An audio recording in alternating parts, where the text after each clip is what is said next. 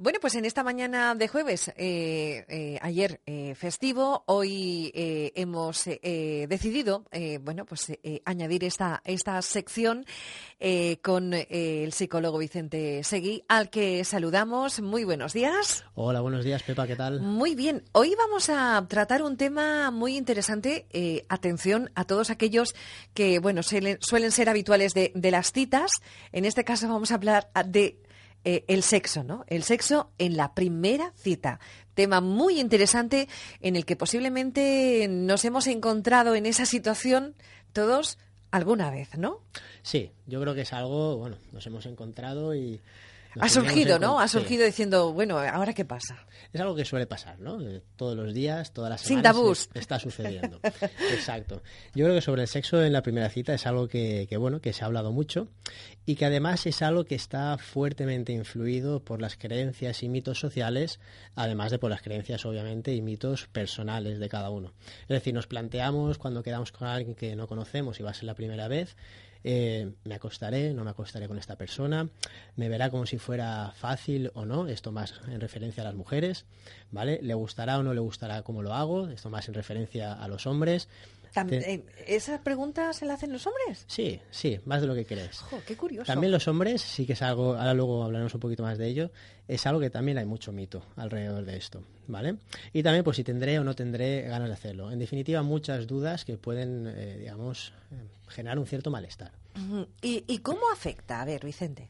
Suele pasar que cuando estamos eh, en este tipo de, bucle mental se genera como un flujo de ideas, ¿no?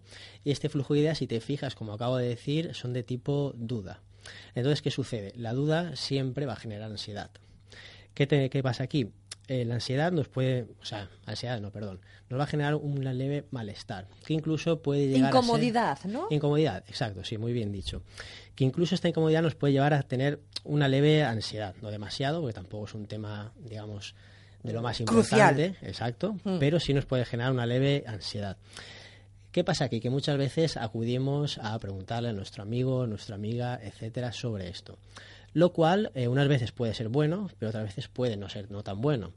¿Por qué?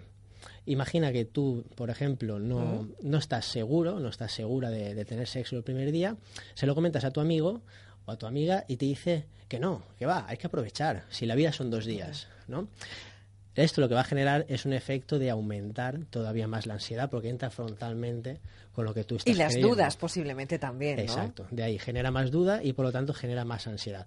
Otra vez puede suceder lo contrario. Es decir, yo estoy pensando que a lo mejor sí que me apetece, pero otra persona me dice que no, que no sería adecuado porque etcétera, porque X y entonces aquí digamos que lo que sucede al final con lo que nos tenemos que quedar es que aumenta la duda y con lo cual aumenta el malestar. ¿Y qué podemos hacer al respecto? Yo creo que aquí hay que plantearse, porque es, como una pequeña trampa, ¿no? Eh, el título que he puesto hoy, tengo que decir que es una pequeña trampa. Sexo en la primera cita, sí o, no Exacto. Yo o posiblemente. o posiblemente, ¿vale? En realidad, tal y como estoy diciendo, la respuesta no es ni sí ni no, sino que lo mejor que podemos hacer es dejar de plantearnos la pregunta.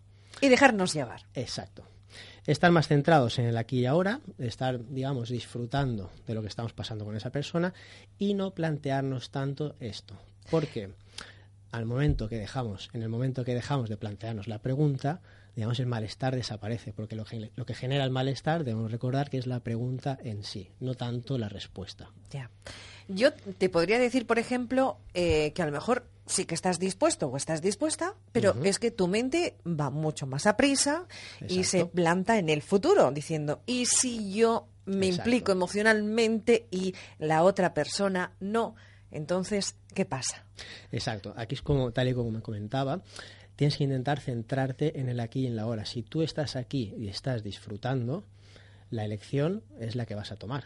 Es yo estoy disfrutando y no tiene por qué pasar nada más allá. Si después sale bien o no sale bien, es algo que no podemos predecir, pero tampoco te va a ayudar demasiado estar planteando desde esas cosas cuando todavía el momento no ha ocurrido. De ahí la ansiedad. Digamos, estamos demasiado en el futuro, no estamos aquí. Nos adelantamos, siempre nos adelantamos ¿no? a todos los acontecimientos, ¿no? Muy bien. Yo creo que el mensaje, al final, lo que hay que tener en cuenta, eh, tanto para hombres como para mujeres, es eh, centrados en la aquí y la hora y no hacer nada que no nos apetezca. Y yo ahora te pregunto, ¿las mujeres nos adelantamos más que los hombres? Porque siempre dicen, no, los hombres eh, tienen una mentalidad, eh, eso no se lo plantean. Las mujeres pensamos más. Yo creo que esto es muy individual y creo que a pesar de que sigue pasando, sí que es verdad, cada vez es menos. Es decir, todas estas cosas se están equilibrando con el paso del tiempo.